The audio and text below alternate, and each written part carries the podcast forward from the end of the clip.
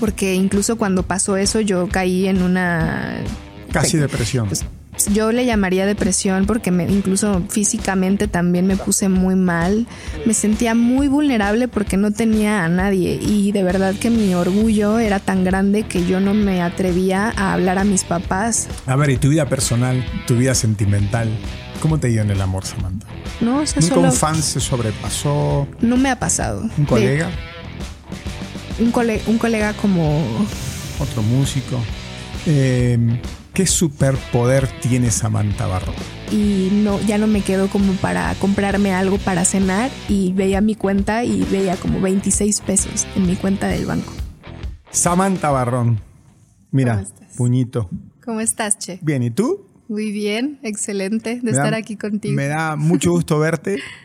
Eh, estamos muy agradecidos que, que, hayas aceptado la invitación y, y formar parte de este espacio de Radio Show hemos, nos hemos peleado mucho por tenerte ahí. No, que va, que va, que va, ya, ya nos estábamos tardando. Yo muy contenta de, de estar aquí, muy agradecida con Radio Ajá. Show, contigo, con todos. Ustedes. ¿Cómo te ha ido? Bien. Muy bien, mucho trabajo, pero feliz, siempre, siempre feliz con ella. Estás feliz, estás radiante. Ya sí. ni bien entraste, te vimos con una, con una luz especial, ¿no? Tienes como una, una lucecita especial. Gracias, ¿no? sí. gracias el cariño por lo que uno ama. Yo siempre vengo como que a las entrevistas, a que para mí son más como que estas charlas para disfrutar más allá de la formalidad de la entrevista y las disfruto mucho. Decía hace ratito que amo platicar y de pronto eh, también es un tema, ¿no? Que con gente con la que tengo confianza, de que les a veces estoy como hablando de algo que me interesa mucho y no sé, que sí que por WhatsApp con gente a distancia se me convierten en podcast, ¿no? Y ahí ya de repente les decimos de que ya masterízalo porque ya te mandé tres minutos de audio, pero pues soy muy platicadora, así que feliz de estar aquí. O sea que eres, eres de las personas que envían ah, WhatsApp de audios sí, muy largos. Me odian. Y yo creo que algunos, sabes que algunos te dicen que lo escucharon todo, pero te están mintiendo. Yo sé no que me mienten. Yo sé que me mienten. Yo creo que solo las personas que de verdad como que disfrutan de un, de un, de un tema o de algo interesante, a veces, ¿quién no? Yo lo sé y de pronto los borro o les digo, ay, mira, en resumen te dije esto, discúlpame, pero lo saqué. Pero ahora tienen la función para acelerarlo. Ya me imagino sí. tu voz toda. Ah, sí, por supuesto. Sí, yo estoy segura que la mayoría de las personas han de poner mis audios en por 2.5 por 5000 se podría si, si se pudiera. Hay una hipervelocidad. Sí. Eh, Samantha, desde, desde dónde partes? Bueno, has escrito canciones bellísimas y sigues escribiendo canciones muy lindas y seguirás escribiendo canciones lindas. ¿Desde dónde partes al momento de, de componer o escribir esas, esas canciones?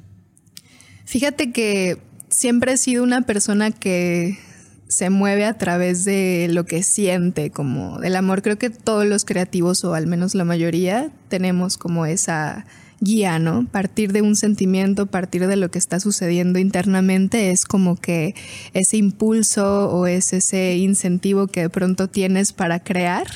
Y pues mi punto de referencia es ese, eh, hacer como este ejercicio introspectivo de qué está pasando para hacerlo real también, que para mí es muy importante en el, durante el proceso de composición.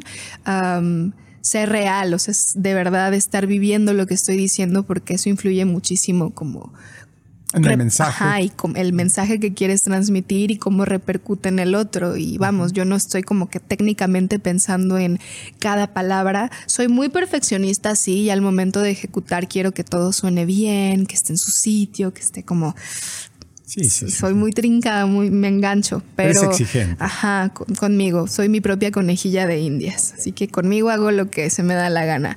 Pero sí, al momento de componer, me gusta más dejarme ir. De hecho, nunca hay un momento en donde yo diga, voy a hacer una canción o sea, cuando tengo la idea clara que partió ya del sentimiento, sí ya tengo, estoy pensando hasta en el video y estoy pensando hasta en la paleta de color. Me anticipo demasiado, pero al momento de componer, cuando me dispongo a, a, estar en el estudio, lo dejo fluir por completo. O sea, si es algo que no me gusta estar como planeando demasiado esas cosas, porque siento que es algo que tiene que fluir, ¿sabes? Tiene que salir de acá y cuando lo piensas demasiado no se siente tanto. Entonces, para mí es como piensa menos y siente más.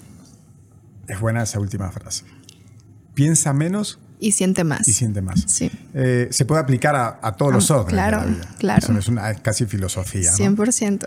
Eh, y, entonces te resulta... Eh, es difícil para ti escribir sobre algo que no estés sintiendo en ese momento, supongamos. Si estás en un momento de desamor o sufriendo por alguien, eh, no puedes escribir sobre algo de sobre felicidad o sobre... Lo he hecho un millón de veces. Claro que lo puedo hacer. Aquí lo que yo, el recurso que utilizo es como canalizar el sentimiento hacia lo contrario. Está raro, ah, está extraño, pero me ha pasado que, no sé, días en donde bajón absoluto y hay una sesión, una canción que ya se tenía planeada, que ya está como que, no, no como que puntualmente planeada, pero sí que ya resulta que elegimos hacer una canción muy distinta a cómo, a cómo me siento, pues tengo que meterme en ese personaje y buscar también en mis memorias que algo que pueda ir ahí.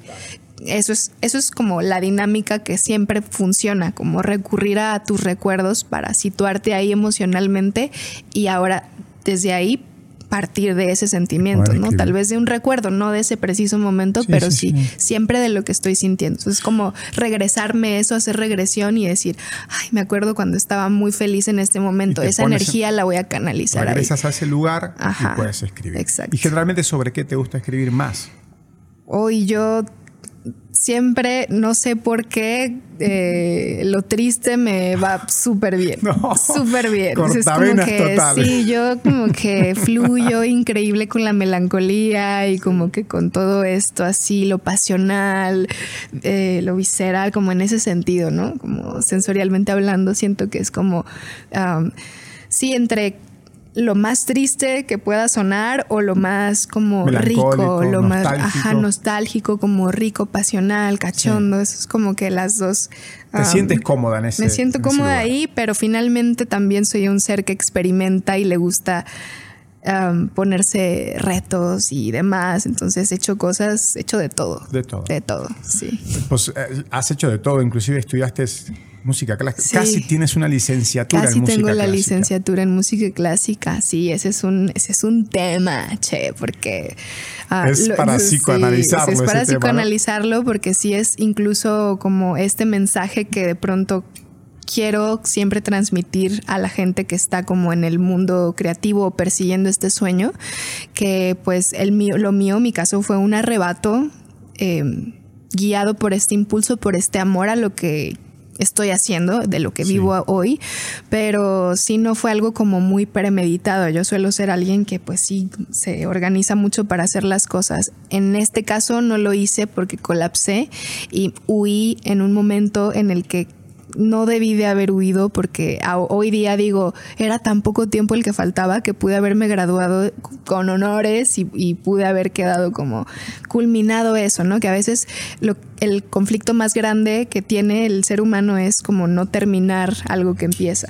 Y a mí sí me provocó como algo, ahí hubo un detalle que sí me dio para abajo increíblemente porque yo tenía como que tanta hambre de hacer, de crear, de transmitir el mensaje, de poder compartir lo que hacía, lo que venía trabajando desde toda una vida, porque pues la licenciatura fue un a partir de que yo pues decidí estudiar la licenciatura, ¿no?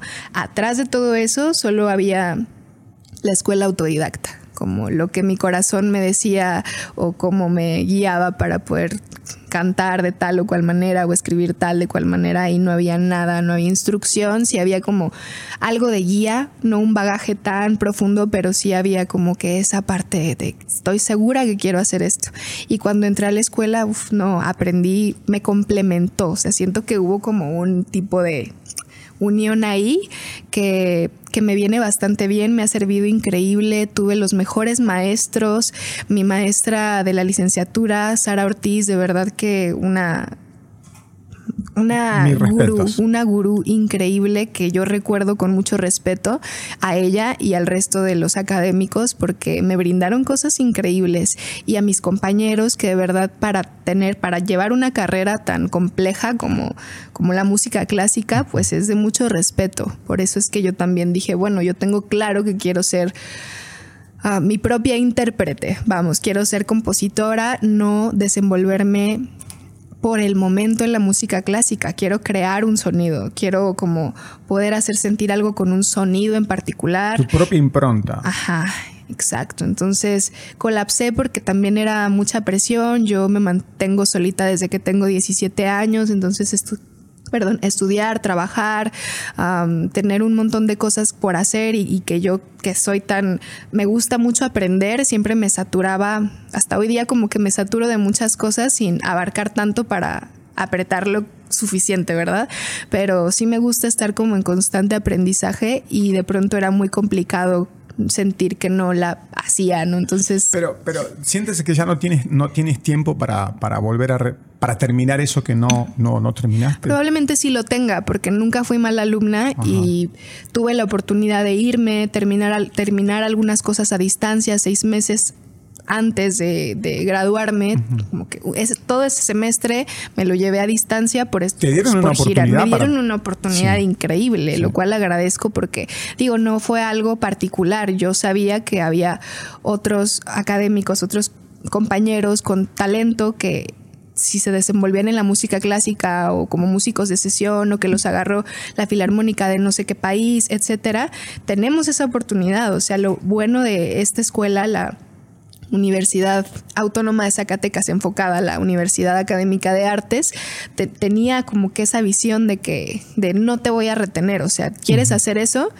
Hazlo, pero también haz esto, ¿sabes? Como eres buena, desenvuélvete, pero haz que valga la pena, no lo abandones. Y yo decidí no abandonarlo, pero era una presión increíble porque yo me independicé en Zacatecas, y digo siempre entre comillas porque tú dices que te independizas, pero, nunca, nunca, del todo. Digo, Zacatecas es muy pequeña, yo de pronto me movía muy fácil, no eh, también como que el hueso le llamamos el geek también era como que muy sencillo para mí estaba becada o sea había como muchas oportunidades. De pronto si algo llegaba a pasar mi familia estaba a menos de 30 minutos o sea ya cuando yo me muevo a Guadalajara es cuando viene el golpe de la vida real que es acá donde no tengo a nadie. O sea, yo me vine sola, no llegué absolutamente con nadie y, fue un golpe duro porque ahí sí fue como que un golpe de realidad. Dije, no, señorita, no se independizó a los 17, se independizó realmente hasta entonces porque aquí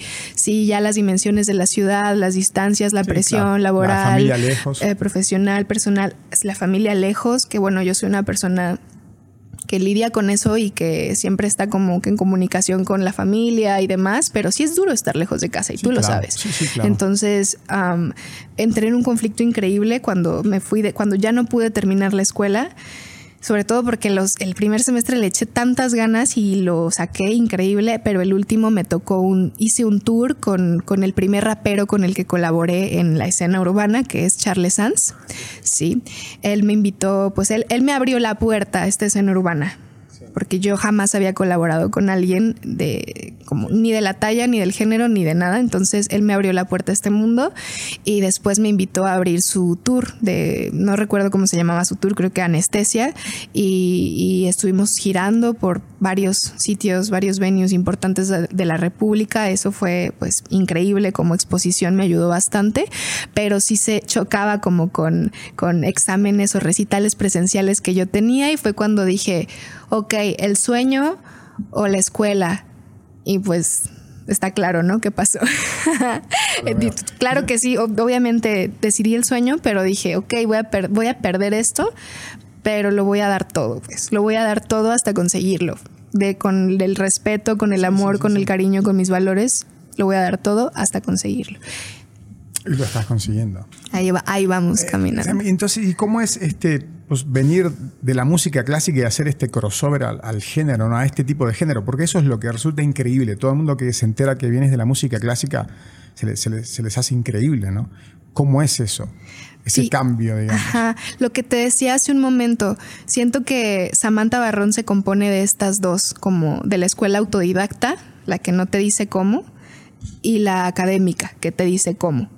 Siento que fue como una combinación de ambas, porque antes de la escuela yo fluía y escuchaba un montón de música y mi madre, que es como mi influencia más grande en la música, siempre me retaba de buena manera, como que ella siempre vio esa luz en mí y me decía, a ver, canta esto y ahora canta esto, siempre géneros de un extremo a otro, en plan, yo le hacía caso a todo porque yo disfrutaba cantar y decir, ay, sí lo puedo hacer, ¿sabes? Desde muy pequeña. Sin embargo, también cuando poco a poco fui creciendo y me fui formando mi propio criterio, había géneros que no me gustaban tanto, sin embargo yo los hacía por, sentir que los sabía hacer. ¿no? Para que llegara un momento. desafío, ¿no? Ajá, como para decir, ah, es algo que puedo hacer, pero no quiero hacerlo. ¿Y cantas ópera también o no? Sí, por supuesto. sí. Increíble. Sí. Eh, ¿Tocas el piano? Toco piano clásico, algo de guitarra. Honestamente, mi instrumento más fuerte pues es la voz. Los instrumentos de acompañamiento, el piano clásico, ese sí me hice un robotcito porque pues lo aprendí con la partitura. Eh, ahí tengo como que una tarea pendiente de exploración para poder acompañarme yo solita, que lo puedo hacer, pero digamos que no le he brindado el tiempo que... Pero ¿y cuando compones usas el piano o la guitarra? Ambas, pero digamos que no es como fundamental. Cuando compongo, a veces puedo escuchar solo la progresión armónica de algo que ya hicieron, ya llámese un sample, un beat o lo que sea, y de ahí empiezo a fluir o a veces sin absolutamente nada de música me viene una línea melódica, me la grabo en el teléfono o a veces se me ocurre un arreglo de, viento, de vientos o se me ocurre un, remate eh, en, la batería o en el beat o se me ocurre como un vibe simplemente y empiezo a crear cosas o a veces solo eh, nada de melodía, solo la letra. es como que depende mucho de todo. Sí, o a veces me imagino algo en la guitarra y lo toco o en el piano si tengo como que alguna duda voy y trato de buscarlo, de resolverlo. Pero sí, como que los procesos para componer me gusta que sea como genuino, me gusta. Sí, sí, me Has cantado jazz, pop, bueno, clásica. ¿Y rock alguna vez cantaste claro, rock? Ah, sí. sí, he cantado absolutamente de todo, che. Eso sí. en, cuanto a la danza y el baile, la danza, perdón, es lo mismo. La danza y la música he hecho de todo, así, absolutamente de todo. Llegué a cantar y bailar rancheras, norteñas, bachata, salsa, cumbia, blues, jazz. ¿Estabas en un grupo versátil o qué onda? Estaba en un grupo ah, versátil. Cuando era pequeña yo comencé cantando pues mis cancioncitas, ¿no? De repente covercitos, de repente, pues sí, es entre que jugando con estos géneros llegué a cantar de absolutamente todo. Y, y en una de esas, mi mamá, que pues ella se desenvolvió en la música no como artista, sino como productora, como manager, como a nivel regional, a nivel chiquito. Em, ella como que tenía esta, esta visión, ¿no? De, decirme, ay, pues si te quieres subir al escenario, aquí es, es, la oportunidad del escenario, ¿no? Por fogueo, porque si yo era muy introvertida de niña y como que la danza y la música me transforman un montón, entonces como que me convierto en, soy la misma persona, pero otra versión, ¿no? y, y, pues como el saber que es como mi mayor placer si de pronto me proponía de que, ay, sí, un grupo versátil y yo feliz de la vida, yo me sentía soñada cantando en las bodas, en los 15 años ahí de la tía, de la prima. y pues esa te brinda experiencia, digo, crecer con muchas tablas, crecer eh, tocando con gente mayor que pronto pues es gente muy estudiada también, te ayuda muchísimo. Y pues tener esta comunicación en el escenario, tener como que esta conexión con el mismo, incluso con la gente, aunque estás tocando para entretener te foguea muchísimo, te brinda demasiada experiencia. Para mí todo este proceso autodidacta ha sido un aprendizaje increíble que siento que es lo que más predomina en lo que hago hoy en día porque escuché muchísimo RB también, escuché muchísimo rock clásico, escuché mucha música norteña, de, de, un extremo a otro, géneros tan distintos que me permitieron abrirme ese panorama y poder eh, decir, esto me gusta, esto lo agarro, esto lo agarro, esto lo agarro, ¿sabes? Fuiste agarrando lo mejor de todo. Ah, sí, sin querer, no es como que yo lo haya pensado, pero sí. como que... Absorbiendo. Absorbiendo. Y ya hoy, hoy día que tengo más conciencia sobre mi pasado y sobre lo que mi desarrollo digo, ah, pues ya sé por qué me gusta este, ya sé por qué me encanta el conjunto primavera, por ejemplo, que es norteño, norteñazo, pero romántico. Ya sé por qué me gusta. Um, Tú no, tienes gustos culpables, Yo no tengo gusto culpable. para mí los, los guilty pleasures no existen. Todo es música. Sí, no, no, no, que no te dé pena decir que te gusta. No, Vida solo hay una. ¿Y, qué te gusta cantar más si tienes que elegir? ¿O depende también de tu estado de ánimo o del momento, del día? Depende mucho, pero creo que lo que más disfruto es el RB, que siento que tiene influencia de muchísimos géneros y siento que también es uno que me que define el, proyecto de Samantha Barrón. y, que cae muy bien me, cae, me cae muy bien y creo que como soy muy, muy aferrada y de pronto me encanta experimentar me da por mezclar un montón de géneros, pero siempre dejando inmerso el RB. Es como que si quiero hacer una cumbia la voy a hacer, pero también va a sonar un poco RB, o sea. Siempre va a tener ese toque. Sí, siempre va a tener ese toque. Bueno, bueno veo que fue un conflicto personal enorme no terminar tu, carrera. Te iba a preguntar cuál ha sido el, el mejor momento de tu vida hasta ahora y cuál ha sido el peor. ¿El peor ha sido ese momento o has tenido algún momento más Híjole. complicado?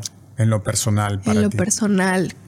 Uy, pues es que la vida, la vida se llena de, se complementa de tantas cosas y no puede ser a lo mejor solo uno, pero yo creo que, que podría ser, ese podría ser alguno. Sí, como que este golpe de realidad, de sentir como que, sentirte como que en esta brechita de decir, lo, quise intentarlo y no me, no me está resultando. Y como que ahí justo cuando estás ahí a punto de decidir si seguir o abandonarlo. Porque incluso cuando pasó eso yo caí en una... Casi depresión. Pues, yo le llamaría depresión porque me, incluso físicamente también me puse muy mal, me intoxiqué y yo soy como muy de que las enfermedades también son eh, tu mente, tu cuerpo, como intentando comunicarte algo, ¿no?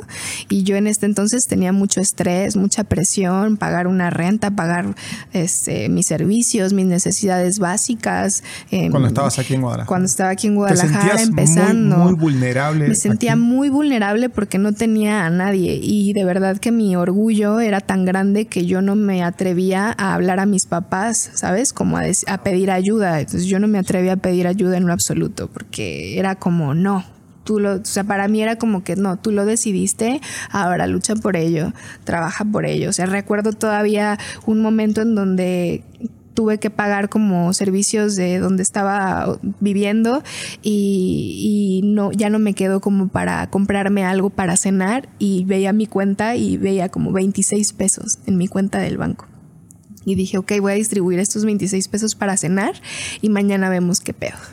Y, ay, no, qué duro. Ese, ese, puede ser un momento muy duro porque pues no tenía absolutamente nada. Si tenías, Si, querías, podías, si quería, pero no querías pero no quería porque yo sabía que mis papás, mi familia también estaban en su camino, en su lucha, batallando y haciéndolo. O, o, tu papá te puede decir, ¿sabes qué? Ya déjate y ya vente para aquí. Lo llegó a hacer incluso, como aunque em, no me, ellos no me solventaran, me llegaban a decir de, oye, pero ¿qué haces? ¿Cómo estás? Obviamente se preocupan, son tus padres, siempre se van a preocupar cómo estás y como que obviamente te sienten, aunque tú no les digas nada, ¿no? De que, hey, si no funcionó todo bien, nadie te va a juzgar si te regresas. Y para mí eso era de que, por supuesto que no, yo voy a trabajar por eso y lo voy a hacer con tanto amor que lo voy a conseguir. Y recuerdo muy bien que dije, esta es la última vez que voy a ver ese número en mi cuenta. ¿Y fue la última vez o no? Sí obviamente fue la última vez en esa etapa, ¿no? Porque a partir de ahí yo empecé a hacer como que este plan de acción para crear un EP, que fue Metadona. Claro, eh, sí, sí, sí. Sí, Metadona resultó gracias a un geek, o sea, a todo este fogueo de los grupos versátiles de cantar todo, pues yo agarré como mucha experiencia para hacer eso y toqué en una boda, o sea, toqué en una boda y dije, esto lo voy a agarrar solo para hacer Metadona, no importa si me quedo en calzones. Y así fue. muchos, muchos hemos vivido de bodas en algún momento. y fue maravilloso porque pues eso te hace valorar incluso más eh, lo que llegas a, lograr, por más poquito que sea.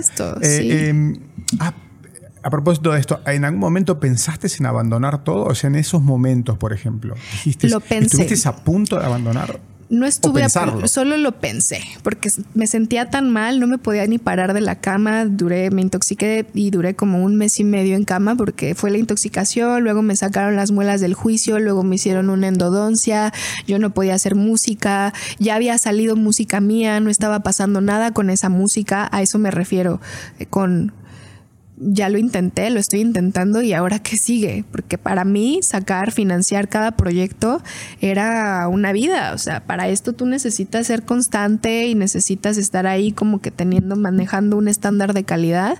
Y yo digamos que mi estándar de calidad cuando me di a conocer en la escena, pues fue algo tal vez no súper grande, súper caro, pero fue algo que a mí me costaba demasiado trabajo. Recuerdo haber hecho Smoke My Soul, que yo me ahorré de todos mis gigs y me ahorré de todo lo que andaba haciendo tocando con fulanito y penganito para poder hacer un clip que, bueno, finalmente hizo sus 100 mil views rápido, pero de ahí más en ese lapso, nada, o sea, a mí no me estaba dando en ese momento para decir, ah, de aquí saco para hacer el otro tema. No, o sea, nada, yo tenía que estar viviendo al día, estar buscando la manera de poder solventar mi día a día y, luchar y luchar y luchar y luchar. Y pues siempre tenía en la cabeza mi madre, ¿no? Siempre, mamá necesita que yo le devuelva todo el apoyo y todo el amor, lo voy a lograr y siempre como que tener ese manifiesto en mi cabeza, tener como, como esa motivación me impulsaba cada vez más, o sea, en los momentos momentos en los que creía abandonarlo, ese era mi único pensamiento y fue lo que más me,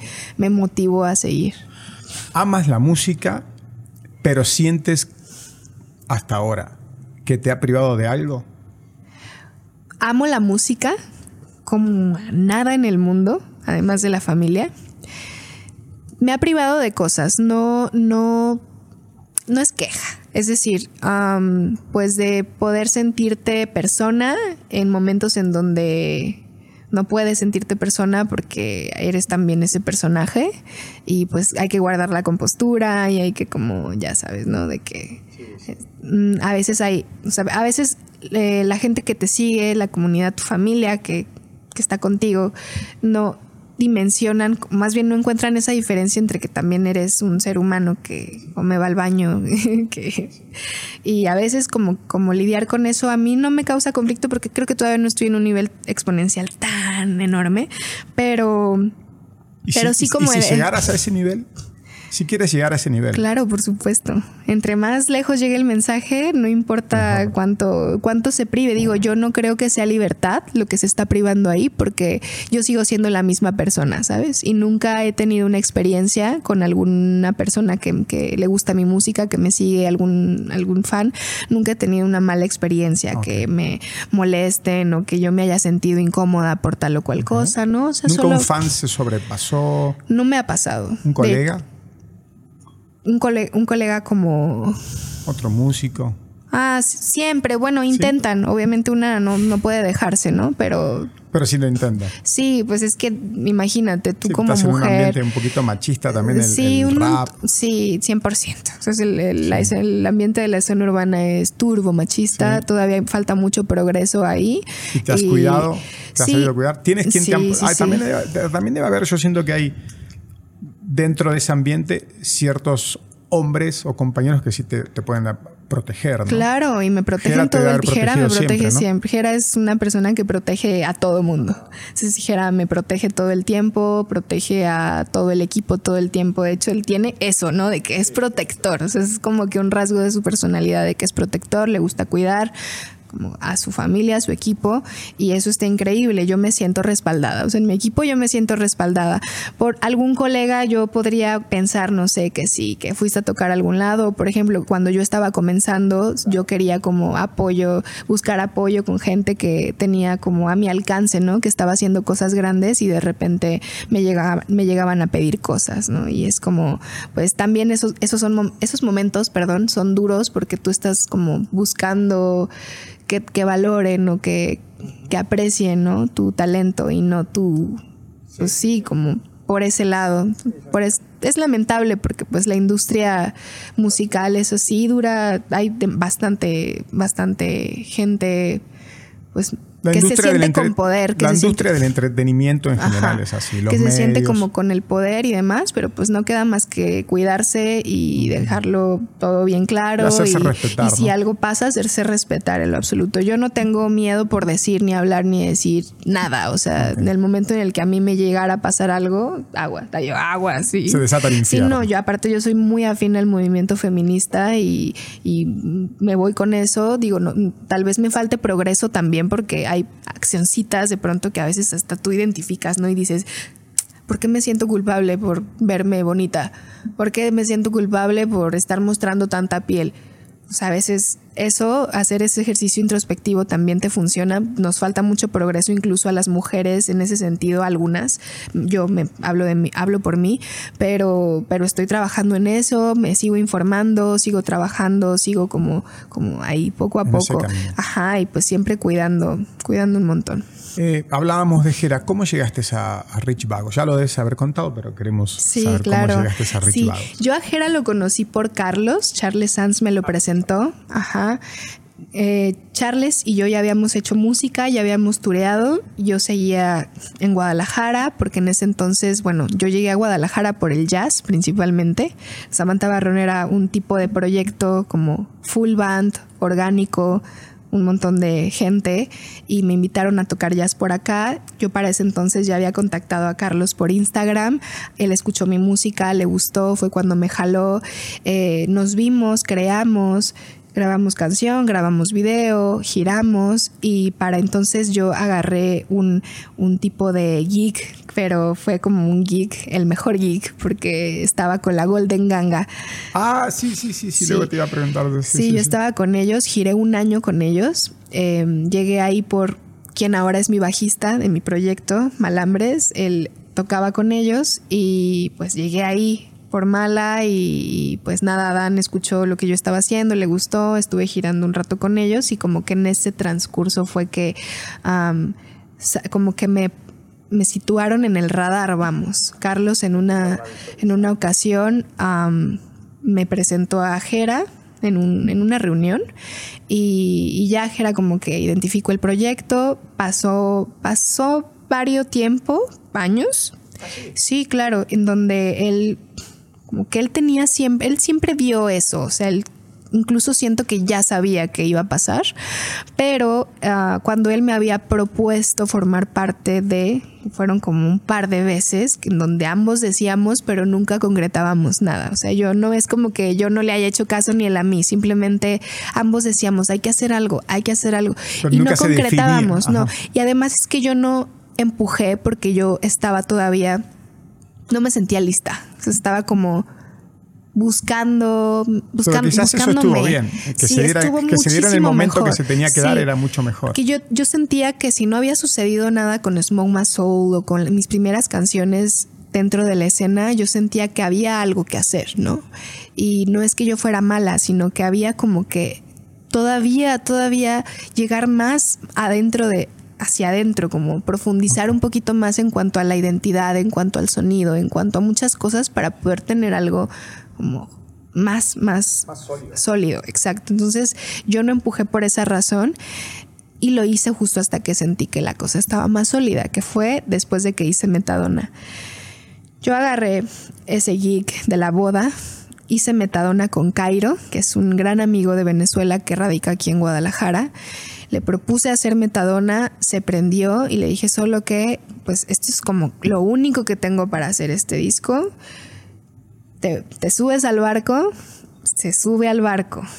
Y pues como que no había o sea, sí había como para hacer el disco, pero no había para hacer la postproducción y para meterte al estudio a grabar bien, para terminarlo. Entonces fue como, ok, ¿qué hacemos? No, pues mira, acabo de rentarme una casa, no, no tengo nada, ni un mueble, el único amueblado que tengo en mi cuarto, pero tengo el estudio y ahí tengo un montón de cosas donde podemos hacer el home studio y grabamos Metadona. O sea, ese fue, mi plan, ¿no? Como que yo lo quiero hacer como sea, pero ya.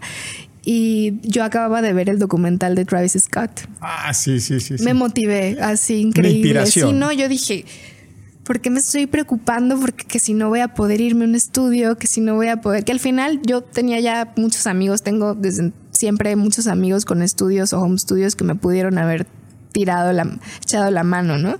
Pero realmente era algo que quería hacer yo, solita, porque me había costado tanto trabajo que dije, vi ese documental y dije, a la Travis Scott lo vamos a hacer. Y así lo hicimos. Entonces la primera canción que salió de Metadona fue La Mentira. Y para entonces eh, Jera escuchó la mentira. O sea, Jera me había hablado para hacer lo nuestro, se murió. Y yo le enseñé la mentira.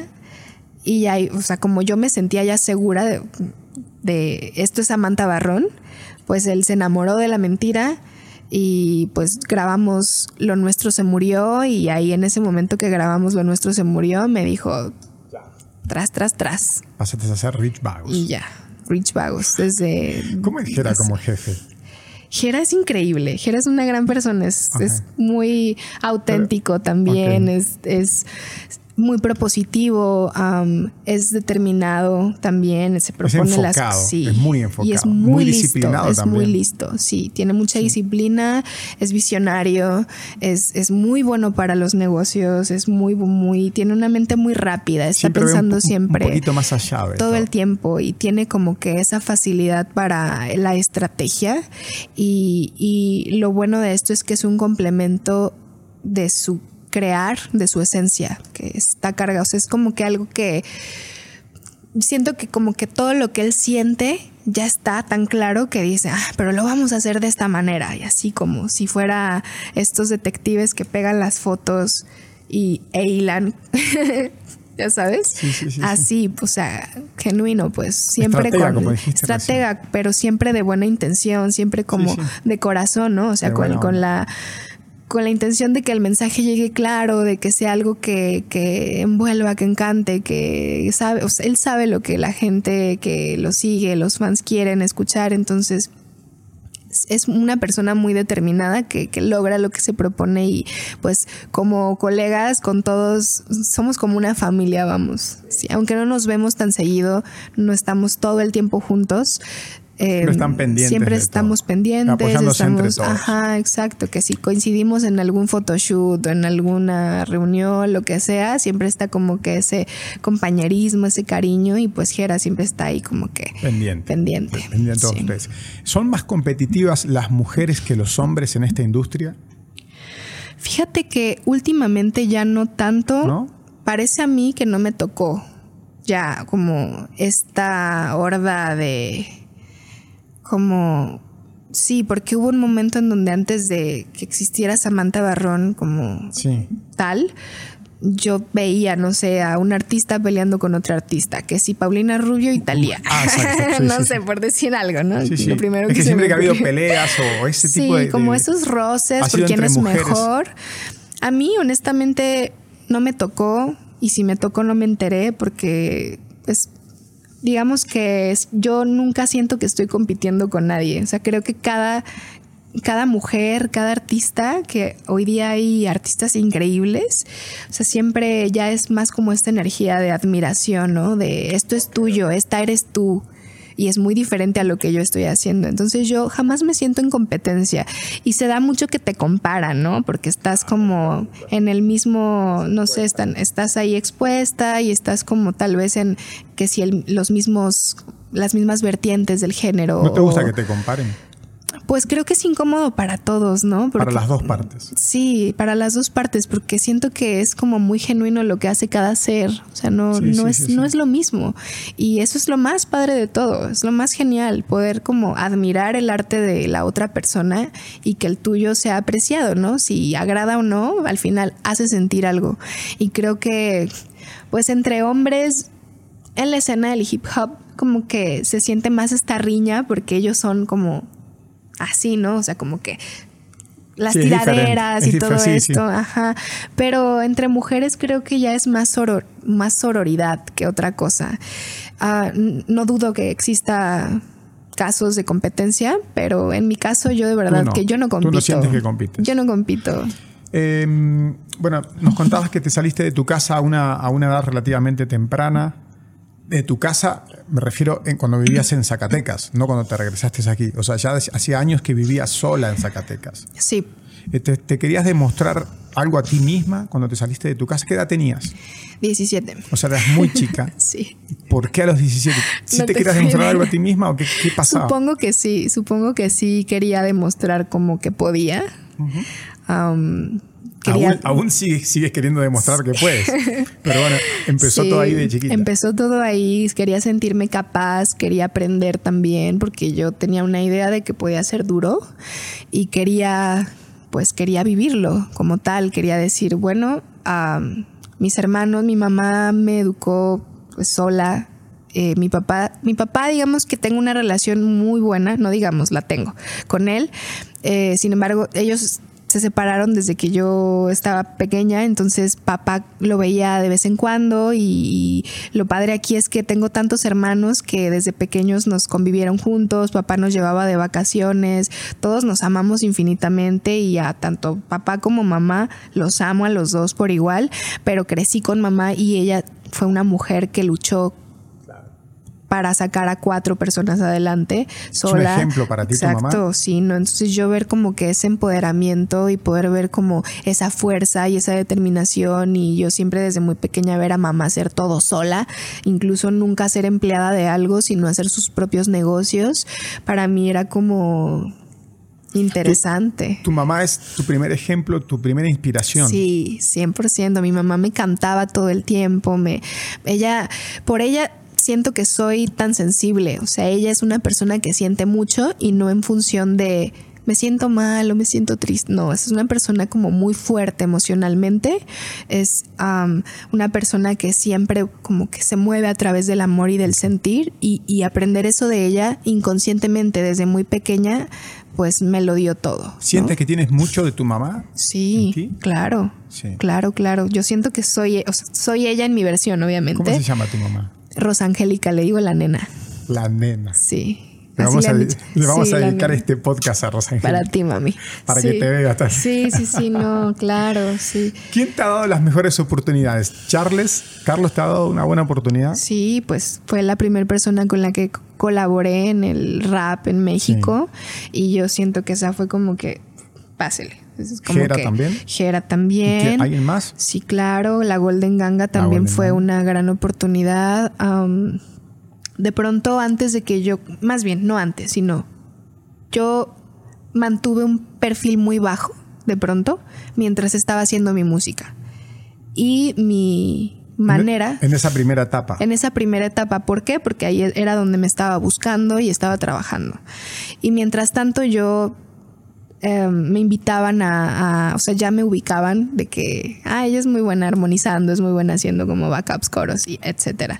Y pues es algo que la música clásica también me dio, ¿no? Como tener esta facilidad para, para musical. Entonces, uh, de pronto me invitaba Sabino, por ejemplo, a sus conciertos más importantes a hacerle voces como el Teatro Metropolitan, como el Plaza Condesa, um, el, teatro, el Teatro Diana. De pronto me invitó después la Garfield también, como a hacer apoyos para Sophie, para ellos, como esta parte vocal, o sea, como vocalista. muchísimo también eso. Increíble, o sea, siento que, que hay bastante de la escena que me ha brindado ese aprendizaje y que espero yo pues hayan tenido como que algo de regreso, ¿no? De mi parte.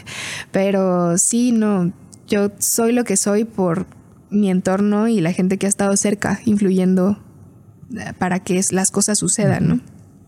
Eh, bueno, eres de Fresnillo, ¿no? Sí. No exactamente de Zacatecas. Zacatecas, capital, ajá. Fres nací en Fresnillo, Fresnillo, Zacatecas. Es muy chiquito. Sí. Es muy pequeño. Ahí pasaste tu infancia. Ahí pasé mi infancia, sí. ¿Y tienes buenos recuerdos de tu infancia sí, en, ese, en, ese, lugar? Increíbles, increíbles. Fresnillo tiene un lugar enorme en mi corazón. Tuviste una linda infancia. Ahí, sí, entonces. mi, mi, madre se encargó de darnos la mejor de las infancias, como todo, obviamente hay momentos oscuros, ¿no? Pero es, tengo más recuerdos buenos que otra cosa y, y, tuve una gran infancia. Yo crecí en un vecindario que se llamaba, que se llama El Olivar, son puros edificios y pues sí es, es un, es un popular. lugar popular porque pues poquito, digamos, pues muy urbano, muy urbano, sí, son muchos edificios, hay pandillas y pero todo. nunca te faltó nada. Digamos. Nunca me faltó absolutamente nada, mamá siempre y, trabajando. Y, pero sí. si te faltaba, no te dabas cuenta. No me daba Tu mamá no, lo Yo era muy feliz, de verdad, yo claro. era muy feliz. No vivíamos en un lugar tan seguro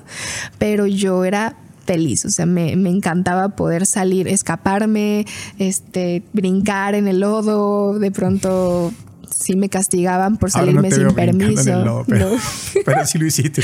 lo hice, ¿no? Y me, y me, la pasé increíble. También, uh, digamos que no viví el barrio. Yo no soy de barrio. O sea, aunque haya crecido en uno, yo no viví el barrio como tal. Okay. Es como crecí ahí, estuve ahí, que era algo que también comentaba con Roberto en su podcast sí. de creativo, de que estuve ahí, pues, ¿no? Pero si estabas ahí de alguna manera lo viviste también. Sí, no, vi cosas, vi cosas, pero a diferencia de, por ejemplo, Gerardo o de gente que sí. No andabas en la pandilla. no, yo no andaba en la pandilla, no. Mi madre se encargó de darnos como que la mejor formación. Y de alejarte de Y de alejarte, de, alejarme de ese ambiente. Desde muy pequeña yo empecé a estudiar inglés y a mí me gustaba muchísimo la danza desde entonces. Entonces fui bailarina desde muy pequeña, también fui porrista, me acuerdo que pues gracias al barrio. Has hecho de todo. Claro, gracias.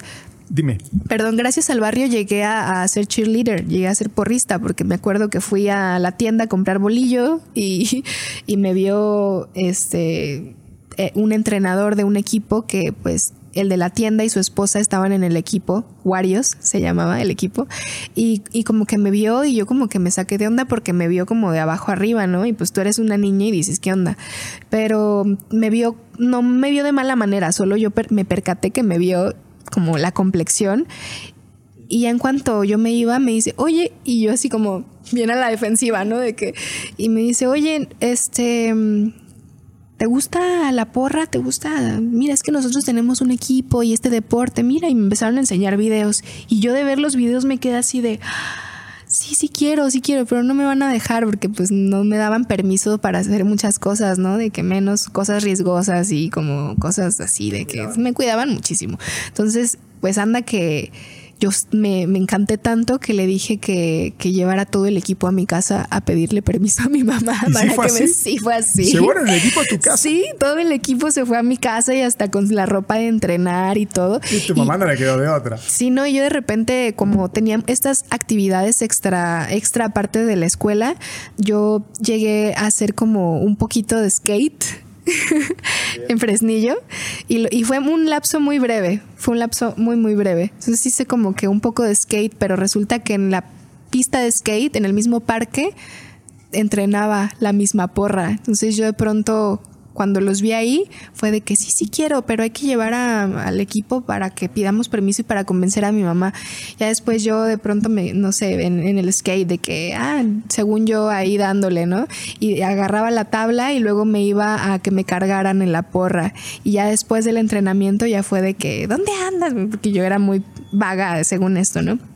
¿Dónde andas? No, acá ya, ya, ya acabé.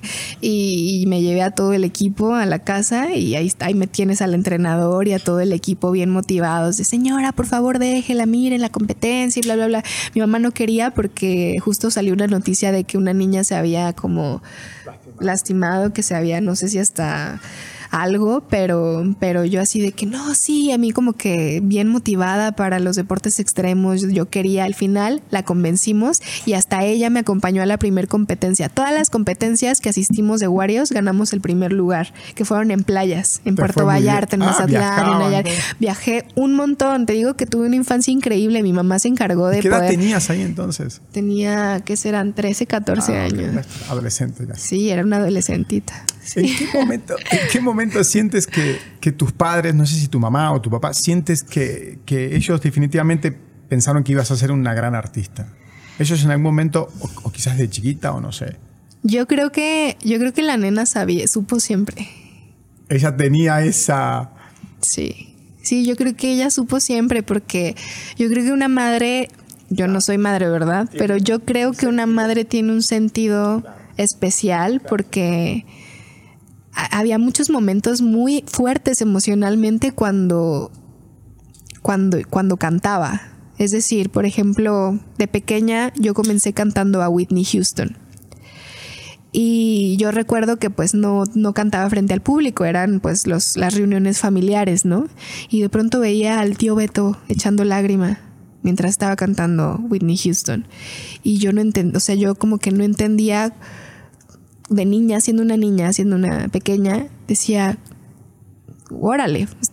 no sabías lo que transmitías. No, ni mencionaba que estaba, por qué estaba pasando eso, porque pues como que se incentiva más cuando eres niño, ¿no? Si estás cantando, como que las emociones se mueven más en los adultos. Entonces yo decía, wow, veía las caras de la gente Ah, cuando yo cantaba canciones así de, emblemáticas y, como que siento que la nena siempre supo eso, ¿no? Como que ella tiene algo, pues ella tiene algo y que fluya, que fluya, jamás me presionó, jamás me obligó a, a seguir la música, solo fue como que un, aquí está esto. Quizás ella hoy es la menos sorprendida de todo lo que te está pasando. Puede ser. Puede ser. Sí, aunque pues siempre se emociona, siempre está muy feliz, siempre me manda, este, a, a veces incluso las mismas uh, reacciones, entrevistas o cosas que me hacen a mí, me las manda porque pues yo estoy componiendo, estoy viajando y no tengo yo mucho tiempo de, de pronto de estar viendo eh, las redes o qué está haciendo la comunidad que me sigue y ya me manda y mira lo que te hicieron, no sé, que me dibujan muchísimo, ¿no?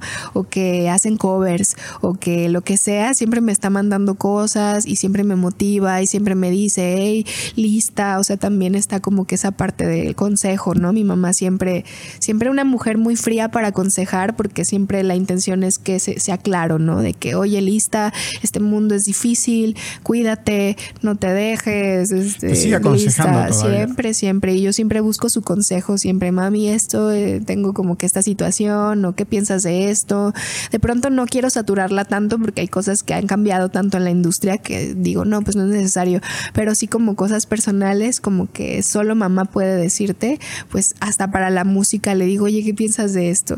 Y hoy día, antes, cuando yo componía o cuando cantaba, mi mamá era mi mejor juez, porque ella Claro. no por ser mi madre me Claro. decía, bravo, precioso, no, o sea, la ella, neta. ella sí me decía, o sea, cuando yo interpretaba algo y no lo hacía quizás no mal, pero que no lo hacía como Sí, sí, sí, sí. ajá, sí me decía, no me gustó. Por esto, por esto y por esto. Inténtalo de nuevo. Ah, ok. Lo bueno es que tenía el feedback, ¿sí sabes? Como de, de poder decir que, ah, ¿por qué no? Por esto, ok. Y como que no tener esa aprobación de principio me hizo también ser fuerte en ese aspecto. Porque claro que durante el desarrollo hubo muchas ocasiones, muchos nos, muchos momentos en donde por más lindo que cante, componga, baile, haga lo que sea, no, pues no, todavía no. Entonces, como que sí duro, pero aprendí a lidiar con eso porque mamá eh, fue mi mejor juez. Ha sido hasta la fecha mi mejor juez. Ella es la más sincera, es muy directa. Y bueno, yo entiendo también, es Sagitario, yo soy Sagitario, mi papá también. Todos somos todos Sagitarios. somos, todos somos Sagitario. eh, somos muy directos. Tu, tu mamá, bueno, tra- trabajaba relacionada a la industria. Tu Así abuelito es. también, creo. Mi ¿no? abuelo también, sí. ¿Ha influido también? Sí, sí, sí, bastante. Claro, por supuesto. Ángelo Guevara, él se llamaba Ah, así. ¿Él vive? No, ya no, vive. ya no vive. Pero él. ¿Llegó a ver algo?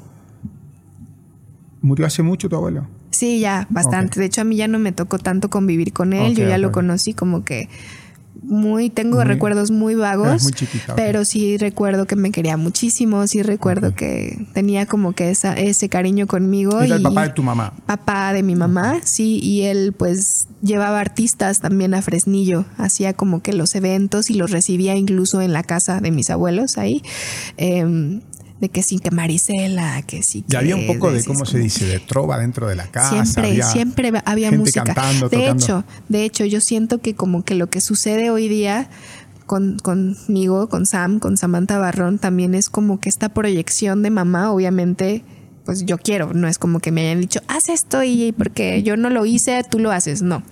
Digo que siempre hubo música en casa de mis abuelos y a mi madre siempre le gustaba mucho cantar porque tiene una voz preciosa y le gustaba como que le decían, ándale, güerita, échate una canción y, y le decían la nena o la güera. Entonces cantaba y, mi- mi abuelo la regañaba porque mi abuelo era muy machista, muy machista. Entonces, mi abuelo no la dejaba, no la dejaba cantar, no la, No la dejaba cantar a tu no mamá. la dejaba cantar, no, no la dejaba estudiar. Mucho menos bailar o No. que Ah, trabajar sí, ¿eh? Trabajar sí, Ajá. porque hay que No, bailar, digo, ni Ah, bailar, no, ni bailar, cantar. bailar yo creo que ya cuando se casó. Mis papás adoraban bailar música de los 70s y de los 80s.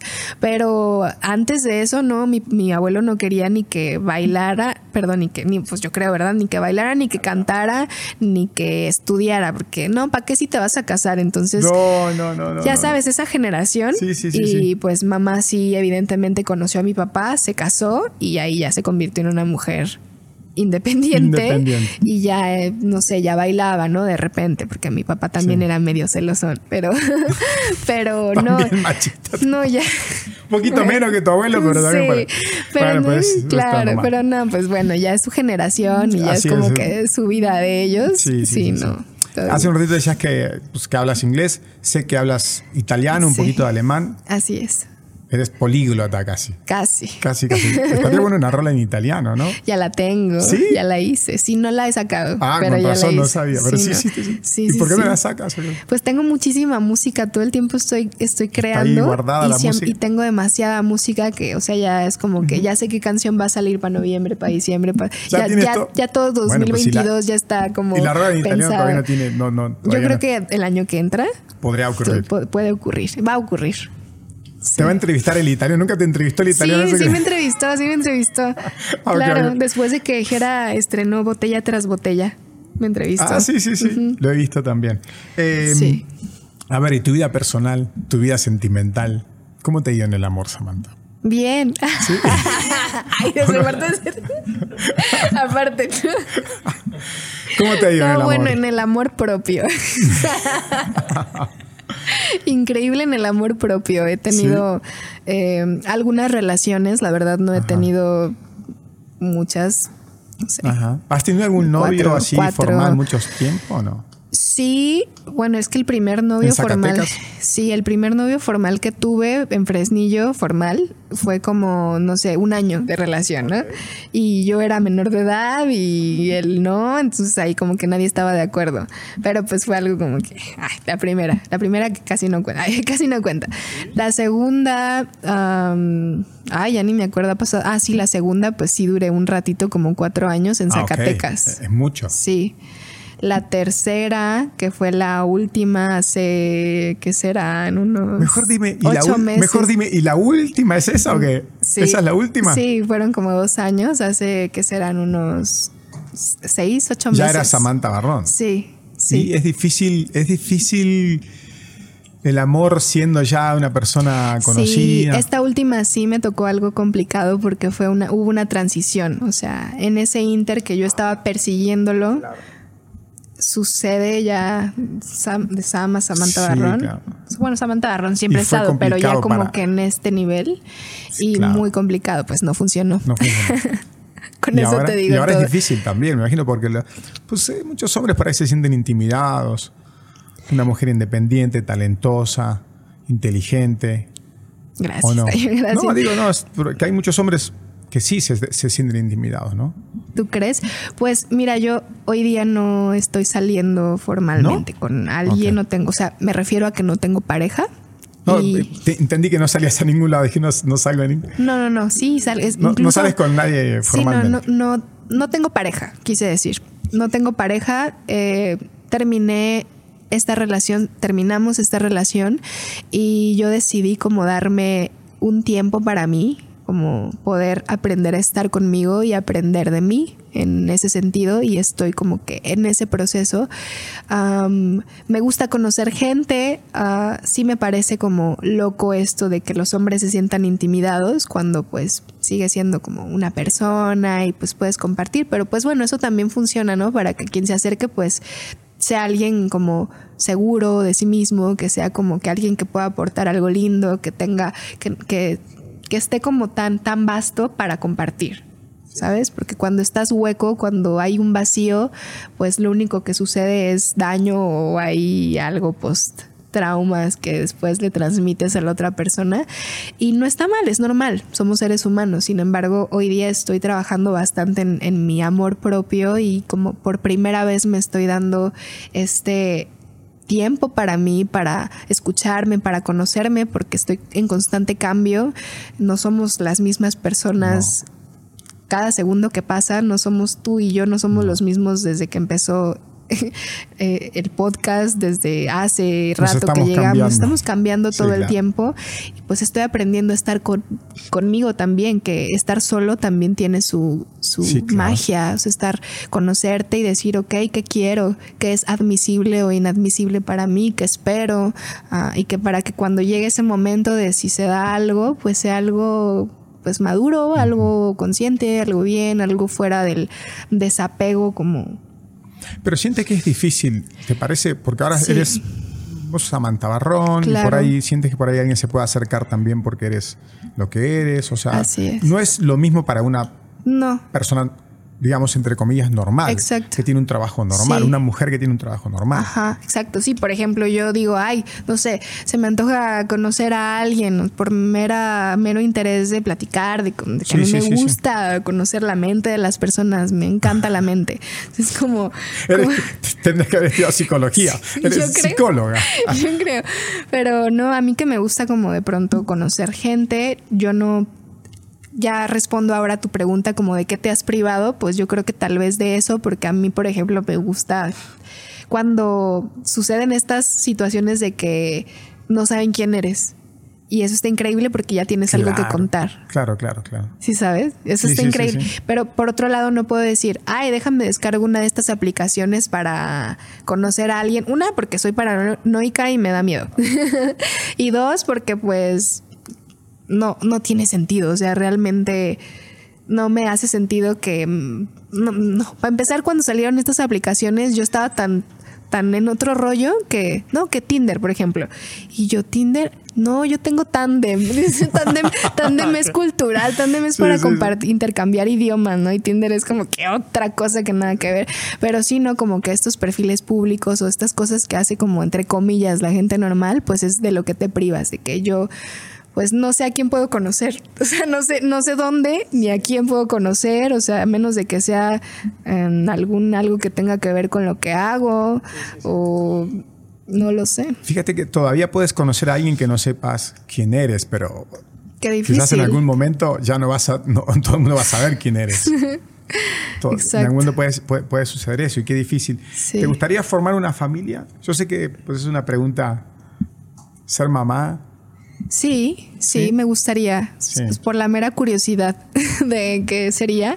Sí. No ahora, la verdad, sí, no claro. sé. Pero no 10 es algo que hoy digas, porque hay, hay chicas que por ahí dicen, no, no, yo eso no, o no sé. Pues, Tú estás es- abierta a que en un futuro puede suceder eso. En un futuro muy Muy lejano, muy lejano. pero honestamente la maternidad no, o sea, no es como que un sueño, una meta que yo Ok. tenga. Sí, sí, Creo sí, que somos bastantes en el mundo y está tan delicado el mundo como para traer Ajá. más vida.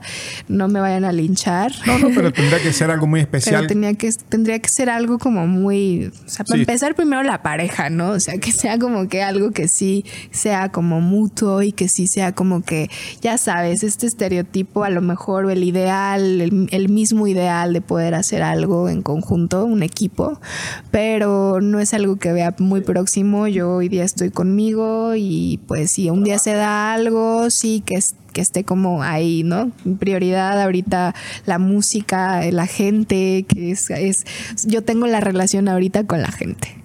Entonces es como mi relación más, más cercana, no cercana porque pues estamos ahorita en tiempos de pandemia, estoy girando por primera vez, tocando por Claro, primera vez claro, después de la pandemia, pero mi relación más fuerte eh, el es el fanbase, sí, claro, sí, no, yo siento un cariño increíble y una conexión que no te imaginas. Y un o sea, agradecimiento, Un imagino. agradecimiento que no tienes idea, pero esta conexión de pronto yo digo, no tengo tanto tiempo como me gustaría para hacer eso.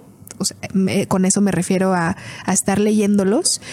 Pero sí los, sí los leo y les contesto y les mando video. Pronto me encuentro cosas porque me mandan de audios, videos, un montón de cosas. pendiente de las Sí, redes estoy, sociales, pen- estoy pendiente, sí, y yo manejo mis redes. Entonces, Tú manejas tus sí. propias redes.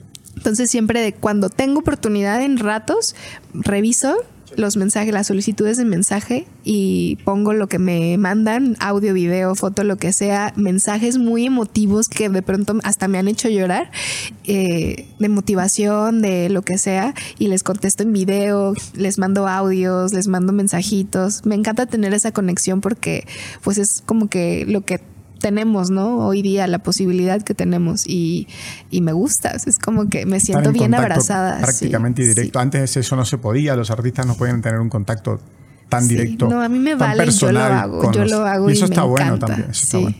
Eh, ¿Recuerdas cuando grabaste tu primera rola profesionalmente? Sí. ¿Cuál fue tu primera canción? Mi primera canción, eh, Smoke My Soul, Ajá. es una canción que hice con José Macario y con DJ Fat. ¿Y Ellos son- recuerdas cuando la grabaste? Sí, lo recuerdo todo. O sea, recuerdo que yo estaba viviendo en una azotea, en un loft, ¿En aquí en dónde? Guadalajara, En Guadalajara. sí. Y, y tenía como, pues era solo como mis, mis cosas de habitación y tenía, estaba pequeño, pero estaba a gusto y como que pues estaba buscando, buscando la mía, ¿no? Y me acuerdo que escribí esta canción. Mm, me parece que el beat como que ya lo estaban, o sea, como que ya la idea estaba clara del, del beat, de la instrumental. Y, y yo ahí en, en, en mi cuarto de azotea, que yo loft, ¿no? Yo le decía para no sentir que no era el cuarto de la azotea, pero pues ahí en la azotea la verdad tenía una vista bonita en el, en el roofcito, entonces me puse a escribir Smoke My Soul y llegué a la casa de Macario, la grabé y... ¿Y dónde está la rola ahora? ¿Ahí está? Ahí está, es la primerita que aparece en, en Spotify. Ah, sí. Sí. Sí, en tu cuenta. Ajá. Sí, y es, eh, pues sí, la primera que hice y que le la hice con video oficial. El video también, a pesar de los años, es algo que me encanta. El video lo Te hizo. sigue gustando. Ajá, Lalo MB, que Lalo es parte de Rich Vagos, pero en ese tiempo no, No yo, era no era, yo no era Rich Vagos todavía. Él sí, Él él, sí. sí. era, pero yo no. Ok. Em, ¿Qué sientes cuando sabes que hay otras chicas que quieren triunfar dentro de la música, dentro de la industria, dentro del hip hop y te ven a ti como una fuente de inspiración? Porque hay muchas chicas que te ven a ti como, como ese ejemplo, ¿no? Qué maravilla, ¿no? Me siento halagada, Halagada. y sí, no, me siento feliz porque yo he estado ahí, estuve Ajá. en ese sitio y, y como poder a veces aportarles cuando tengo oportunidad, pues me, me, me llena, me llena poder sentir que, que influyo en eso y más allá. Positivamente en Sí, eso. claro, y más allá de que soy yo la que influye, que ellas estén persiguiendo algo. Me motiva mucho y me inspira también. Sí, porque sí sabes que hay muchas chicas que, por ejemplo, ahora nos están viendo y, y te ven a ti como un, como, pues, como un ejemplo, que luchaste y lograste lo, lo- lo que querías, ¿no? Entonces, Claro. Y eso te halaga, como dijiste Sí, recién. no, me llena, me llena. Eh, hoy a quiénes escuchas más, a quiénes tomas más como, o a quiénes les tomas consejos, en quiénes te apoyas más hoy por hoy, en este momento de tu carrera. Hoy por hoy de mi carrera, pues, mira, te voy a, te voy a hablar con mucha honestidad. Yo soy muy dueña de mis decisiones y de pronto me cuesta trabajo como ¿Pedir consejos? pedir consejos, tal vez no, porque siempre estoy pidiendo el, el backup, pero digamos que tengo claro lo que quiero y a partir de ahí consulto qué es la mejor opción. En cuanto a mi carrera, pues siempre estoy constantemente como pidiendo esta guía, ¿no? Porque respeto y admiro también la experiencia de Jera. Por ejemplo, a Jera siempre estoy como preguntándole cosas, oye, mira, quiero hacer esto, ¿cómo ves? Y él siempre me da, o sea, siempre apoya todo lo que quiero hacer porque pues considera que tengo buenas ideas, considera que tengo la capacidad y el potencial y hacemos muy buen equipo en eso. Entonces yo le propongo, él me contrapropone, luego contrapropongo y llegamos a algo y genial. También a Liliana, mi personal manager, ella siempre, sí, ella está aquí en el set. Son Y- amigas. Sí, de ¿Hace toda la vida. trabajas con ella? Apenas hace, digamos que como personal manager, apenas hace, que serán? Pero se conocen ocho, de- 10 meses. Nos conocemos desde hace 13 años. Ah, bueno. Sí. Hace muchísimo. Hace muchísimo. Yo era una cría, ella también y... ¿Ella es de aquí feliz. de Guadalajara? Ella es de Fresnillo también. Ah, también. Sí. O sea que. ah, Me la ese- robé. No, pero la sacaste de allí también, entonces. Bueno, pero Sí, es no, una bueno, persona, ella, ella siempre ha estado como en movimiento. es una persona viajado de mucho. 100% de tu confianza. Sí, aparte es una persona súper preparada y, y la admiro mucho, la quiero mucho, siempre está herma- conmigo. una- son como hermanas. Sí, digo, vivimos juntas y todo y sí, claro, nos hacemos un gran equipo y, y eso para mí es bien importante, ¿no? Porque ya, ya no, como te digo, tengo claro lo que quiero, pero ya no me, ya no colapso entre todo lo que se me ocurre, porque siempre soy muy creativa y tengo mil opciones y de pronto que alguien te pueda como mira, a mí me parece desde afuera, como desde mi perspectiva esto es mejor, pues me ayuda bastante, ¿no? Ya si Jera, si ella, si elementos que necesito para poder tomar decisiones y me encanta, me encanta no hacerlo sola, o sea, me encanta poder soy una persona que le cuesta delegar porque todo el tiempo estoy haciendo cosas y quiero que estén a mi manera. Es decir, tanto la música, me involucro en la producción, en general, aunque no le sepa mover a los programas, todo el tiempo estoy proponiendo cosas, que cualquier cosa que tenga que ver con la producción. Y igual, producción audiovisual en general también. Mis videos los dirijo, escribo mis guiones. Estoy como que imaginándome la fotografía de todo. Estoy, sí, en todos los aspectos de tu carrera estás involucrada. sí, 100%. Hago mis propios mood boards, que si esta idea sale de acá, que si me inspiro en tal director, que si quiero esta paleta de color, que si quiero esta escena, que si cojo de todos lados para poder crear algo. También yo. ¿Tú también? sí. Bueno, este es un es diseño mexicano. ¿Has diseñado ropa alguna vez?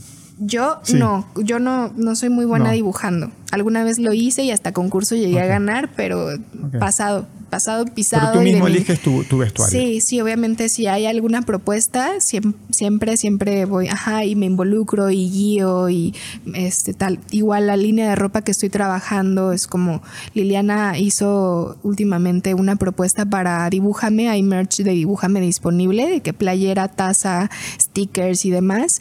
Y, y siempre estoy como que yo aportando las ideas, luego ella me ayuda a a concretarlas. Ajá. Luego yo no sé que si quiero usar tal cosa en un show, yo me la imagino, la dialogo o a veces busco referencias visuales para poderlas llevar a cabo, que si lo mandamos a hacer o que si buscamos eh, un personal shopper para que vaya a comprarlo o a veces hasta yo misma por sentirme segura de que sí me va a quedar y si yo voy a las tiendas, o sea, nos hemos ido a scoutear hasta los lugares para los videos, hasta ir a buscar la ropa.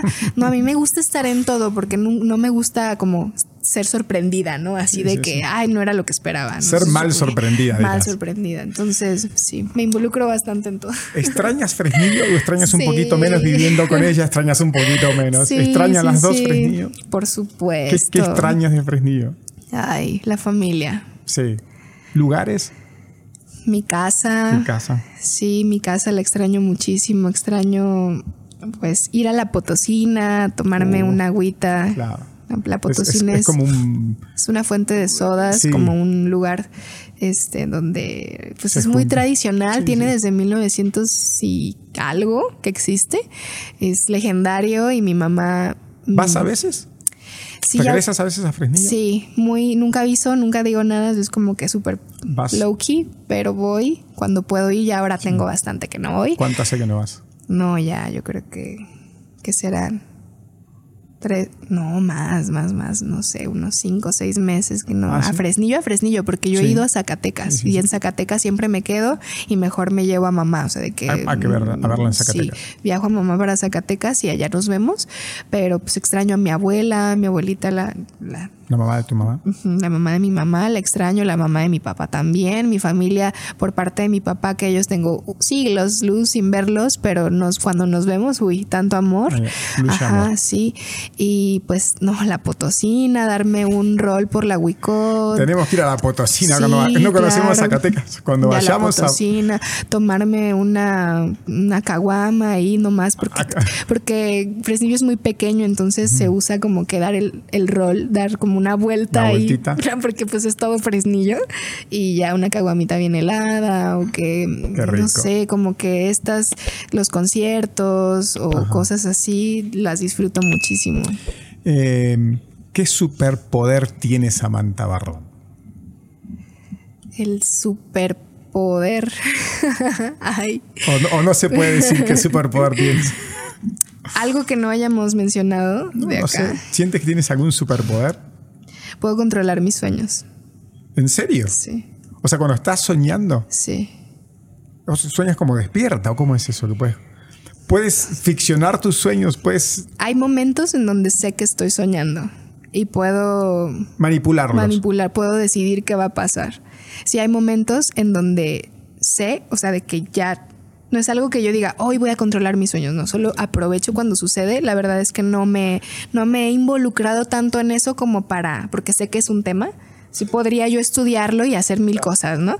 Pero no lo he hecho. En realidad pasa que desde hace muchos años que me di cuenta que, que, podía hacer eso y que me di la oportunidad de que cuando los puedo controlar, antes sí lo hacía de que, ay, ay, estoy soñando y los controlaba, ¿no? Pasaba lo que yo quería.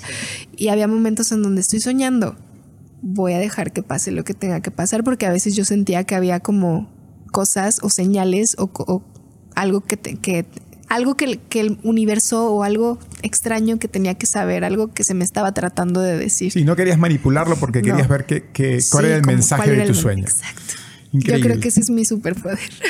Buenísimo. nunca me han dicho una cosa así, pero ¿qué ves cuando... ¿Qué más? No, ¿qué ves cuando te ves? ¿Qué veo cuando me veo? Sí. Hay mucha ilusión. Muchos sueños. Sí. Y bueno, a veces soy muy fatalista. Hago muchos fake escenarios, pero trágicos. Sí, tragiquísimos, a veces hasta imposibles, pero como que siempre quiero prepararme para lo peor.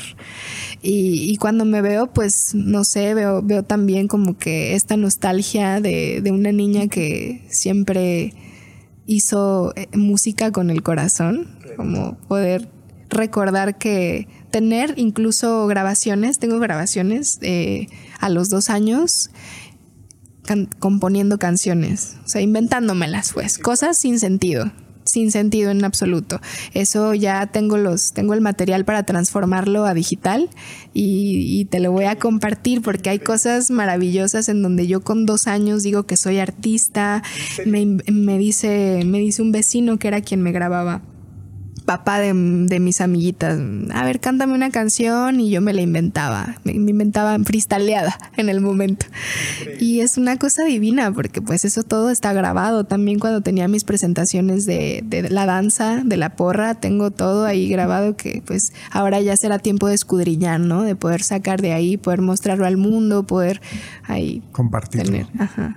Sami, bueno, es el final. Eh, tienes como como, te dije al principio, ¿no? una luz muy especial, un ángel muy especial, eres una mujer súper talentosa, te mereces todos los éxitos pasados, presentes y futuros también. Gracias. Así que muchísimas gracias por, haber estado por aquí. Gracias, Muchas gracias, Miche. Es un placer. Yo muy feliz de poder tener esta charla tan rica con ustedes, con el equipo allá atrás en el set. Muchas gracias de todo corazón y pues espero que no sea la, la última. Muchas gracias. Muchas gracias.